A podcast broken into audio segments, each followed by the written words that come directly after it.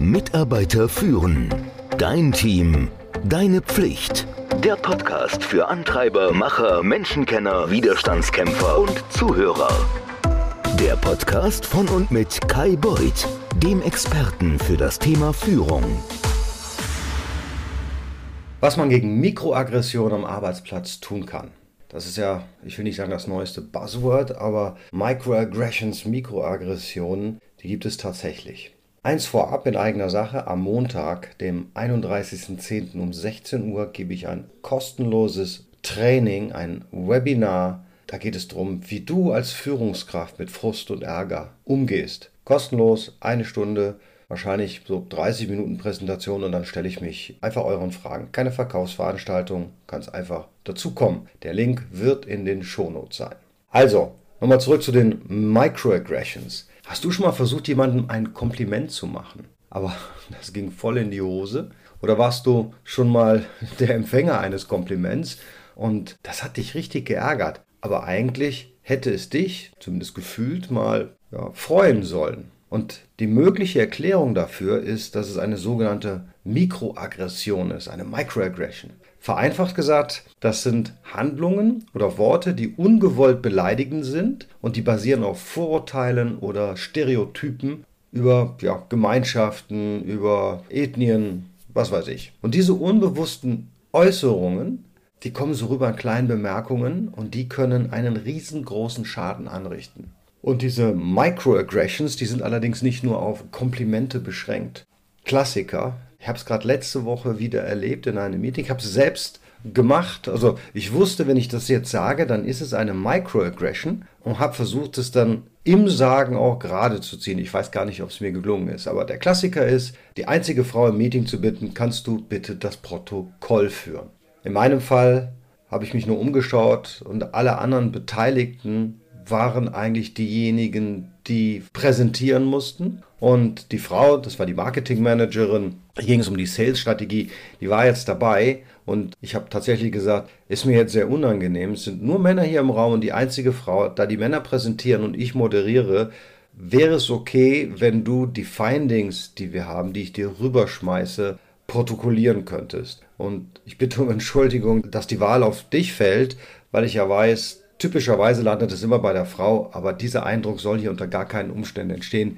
Die Kollegen hier, die müssen nur alle präsentieren und ich muss moderieren und deswegen kann man nicht gleichzeitig auch protokollieren. Das war dann hoffentlich okay. Ich kenne die Kollegin jetzt auch ein paar Jahre und der Blickkontakt sagte und das Nicken und das Lächeln, ja, ich habe verstanden, dass das jetzt mal ausnahmsweise keine Microaggression ist. Aber da gibt es die anderen Sachen. Wenn du einen Mitarbeiter oder eine Mitarbeiterin mit Migrationshintergrund in deinem Team hast und dann äußerst, wow, das ist ja super, du kannst dich wirklich gut ausdrücken. Oder noch besser, wenn du so ein wirklich diverses Team hast, mit divers meine ich jetzt auch mal die Altersstruktur, ist wenn ein erfahrener, älterer Mitarbeiter oder Mitarbeiterin einfach die Ideen von den jungen Mitarbeitern ähm, abtut, ach, völlig naiv, haben wir schon gemacht, hat alles nicht geklappt. Das ist auch eine Microaggression. Und diese Stereotypen, die da zu diesen Microaggressions führen, die können negativ sein, also zum Beispiel junge Menschen heute, Generation Z, die sind alle viel zu anspruchsvoll, das ist auch eine Microaggression, als auch positiv sein. Ich bin gerade in einem internationalen Umfeld tätig. Die Damen und Herren mit britischem Akzent, die werden als intelligenter und mit einem höheren kulturellen Hintergrund wahrgenommen in der amerikanischen Firma, in der ich gerade tätig bin. Das ist natürlich auch eine Art von Microaggression, weil das ja natürlich nicht stimmt, nur weil du eine stiffer Upper Lip hat, auch das ist gerade eine Microaggression gewesen, ist es nicht so, dass du schlauer bist oder aus einem viel besseren Kulturkreis stammst. Jetzt überleg mal, es gibt Studien oder die Daten sagen, dass 40% der Menschen ihren Arbeitsplatz eben aufgrund solcher Microaggressions verlassen. Und ob das nun von Kollegen oder Kolleginnen oder von Vorgesetzten sind, wir alle, du als Führungskraft besonders, musst Mitarbeiter und Mitarbeiterinnen dabei unterstützen, die von diesen Microaggressions am Arbeitsplatz betroffen sind. Du und ich, wir müssen sicherstellen, dass wir auch nicht diejenigen sind, die den Schaden anrichten. Kommt jetzt ein Teamkollege oder eine Teamkollegin, Mitarbeiter, Mitarbeiterin zu dir und sagt dir, die Worte von jemand anderem, die haben sie verletzt. Das erste, was du machst, ja, das zur Kenntnis nehmen. Dann ist es auch immer gut, tatsächlich, wenn man sich bedankt, ja, vielen Dank, dass du es mir gesagt hast, kannst du mir die Situation nochmal schildern. Und dabei geht es nicht darum, ob du einverstanden bist mit der Einschätzung des Betroffenen oder der Betroffenen.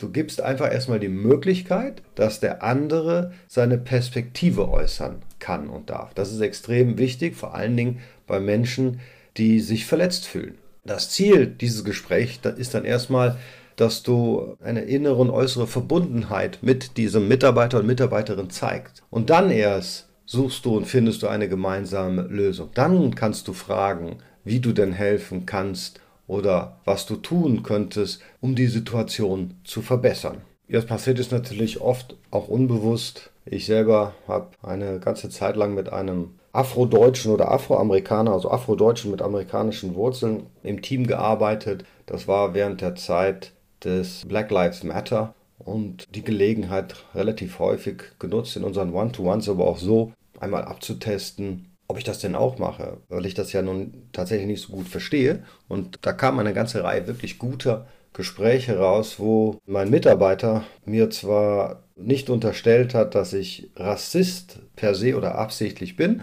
aber dass ich doch sehr wohl häufig rassistische Äußerungen tätige, weil das einfach völlig normal wäre in unserem Kulturkreis und wir uns dessen gar nicht bewusst sind weil ich damit da sagen will, obwohl ich mich selber nicht als Rassist sah, mein Mitarbeiter mich auch nicht als Rassist sah, habe ich mich dennoch rassistisch geäußert, was auch eine Art von Microaggression ist. Das führt dazu, dass man tatsächlich auch ungewollt verletzende Kommentare machen kann. Erster Schritt ist natürlich immer festzustellen, dass man den anderen verletzt hat, das anzuerkennen und ja, man muss ja, man muss sich den Fehler auch eingestehen und sich verpflichten, und deswegen habe ich diese Gespräche auch geführt. Das habe ich proaktiv gemacht. Also ich bin auf den Mitarbeiter zugegangen, nicht der auf mich. Ich habe einfach gefragt, kannst du mir mal Black Lives Matter erklären, was das wirklich mit den Menschen dort drüben macht? Weil er auch Familie in Amerika hatte. Und auf der anderen Seite auch, bin ich eigentlich auch rassistisch? So, so startete das Gespräch. Und im Laufe des Gespräches habe ich festgestellt,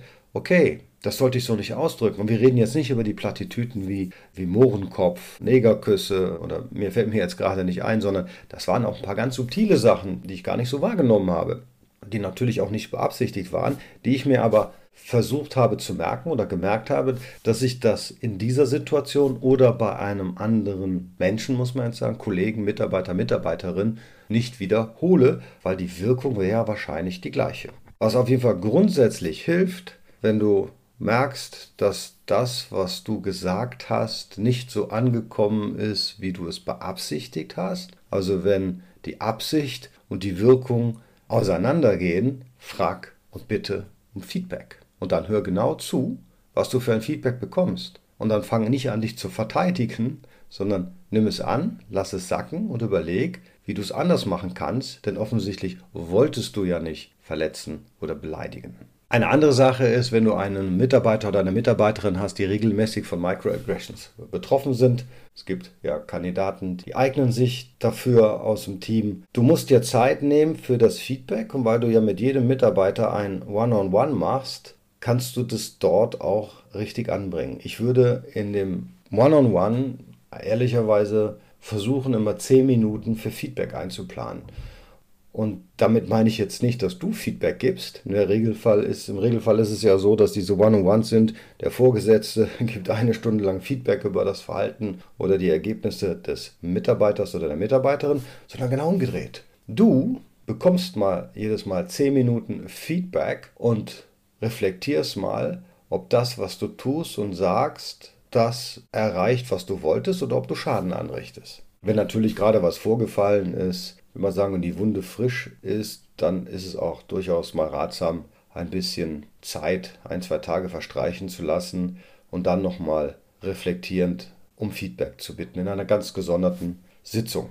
Das Allerwichtigste beim Feedback nehmen ist ja immer zuhören. Es ist oder kann sehr schmerzhaft sein, wenn man erfährt, dass das, was man gesagt hat, jemanden anderen ja, geschadet hat. Vor allen Dingen, wenn man das gar nicht beabsichtigt hat dann ist der erste Instinkt immer, defensiv zu werden. Und zwar so, ja, aber wie kannst du mir denn unterstellen, dass ich dir so etwa, also ich, das darfst du nicht machen, du, du drehst nämlich ja dann die Opferrolle um. Du hast eine Person, ja, sagen wir mal, beleidigt mit einer Äußerung. Du hast das nicht beabsichtigt. Die Person kommt zu dir und sagt, ich fühle mich beleidigt. Und du sagst, jetzt bin ich aber auch beleidigt. Wie kannst du denn denken, dass ich dich beleidigen will? Das führt zu nichts. Du musst zur Kenntnis nehmen, ja, das wurde nicht deine Persönlichkeit angegriffen. Du hast Feedback bekommen, dass jemand anders etwas in den falschen Hals bekommen hat und du das so nicht äußern solltest. Meine Empfehlung ist, zuhören, zu verstehen, warum der Mitarbeiter oder die Mitarbeiterin das so wahrgenommen hat und sich dann persönlich darauf zu konzentrieren, das in Zukunft zu vermeiden. Eine ziemlich wichtige Sache ist, du solltest dir natürlich immer die Erlaubnis holen, bei demjenigen, der dir Feedback gegeben hat, weitere Fragen zu stellen. Und du willst unter gar keinen Umständen, dass sich das wie ein Verhör anfühlt. Also ich habe schon auch in meinem Leben oft mal einem Vorgesetzten auf Nachfrage Feedback gegeben und dachte dann, dass ich jetzt aber im Kreuzverhör sitze, weil genau das passiert ist. Ich bekam dann den Eindruck, dass ich belehrt werden sollte, obwohl vielleicht das gar nicht mal der Fall war. Also es hat sich dann einfach ganz schlecht angefühlt. Also bevor du anfängst, tiefer zu bohren, und genau bohren ist ja auch das falsche Wort, lieber mal fragen, kann ich noch ein paar Verständnisfragen stellen?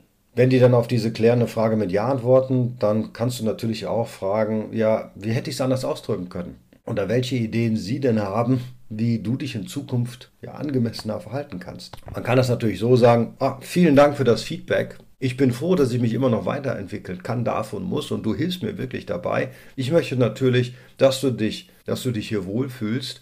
Ich möchte mich gerne erinnern, hast du Vorschläge, was ich in der Zukunft anders machen kann oder wie wollen wir beide hier weitermachen? Wenn die Person nicht zulässt, dass du weitere Fragen stellst, wenn die Antwort ist nein, dann bedeutet das nicht, dass das hoffnungsloser Fall ist, wenn jetzt da Schranken aufgebaut werden, sondern es ist jetzt nicht der richtige Zeitpunkt, und du musst das Gespräch in der Zukunft fortsetzen, und zwar bei der nächstbesten Gelegenheit. Und ich weiß jetzt nicht, wie es dir geht, aber völlig unabhängig von der Ethnie, vom Migrationshintergrund, vom Geschlecht, vom Alter, vom Herkunftsland, von irgendeinem anderen Hintergrund, führen wir alle, das muss ich wirklich lernen, du und ich, Mikroaggression aus und da bin ich ganz fest von überzeugt, wir erleben die auch. Also ich habe auch schon Microaggressions erlebt. Der Unterschied, der liegt immer nur daran, in welchem Ausmaß und wie häufig das auftritt.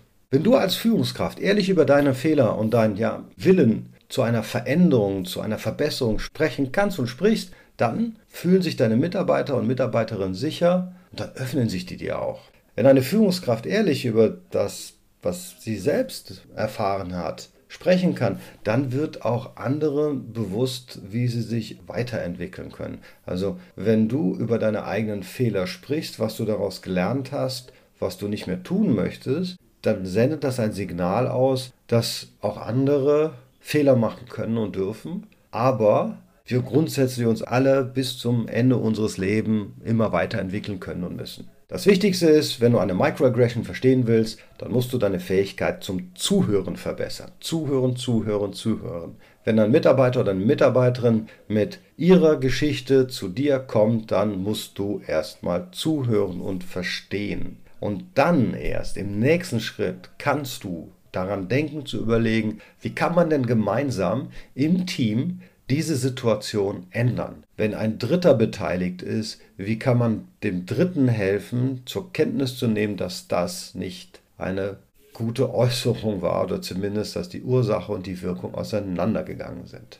Wenn du diesen Schritt gehst, wirst du es wahrscheinlich nie schaffen, Microaggressions oder Mikroaggressionen komplett und völlig zu eliminieren. Also mir ist es zumindest nicht gelungen, weder bei mir noch im Team. Aber sie werden weniger und je länger das Team auch zusammenarbeitet, wird die Diskussion darüber konstruktiv, dass auch jemand im Teammeeting sagt, ich weiß, du hast das gerade nicht so gemeint, aber genauso ist das angekommen.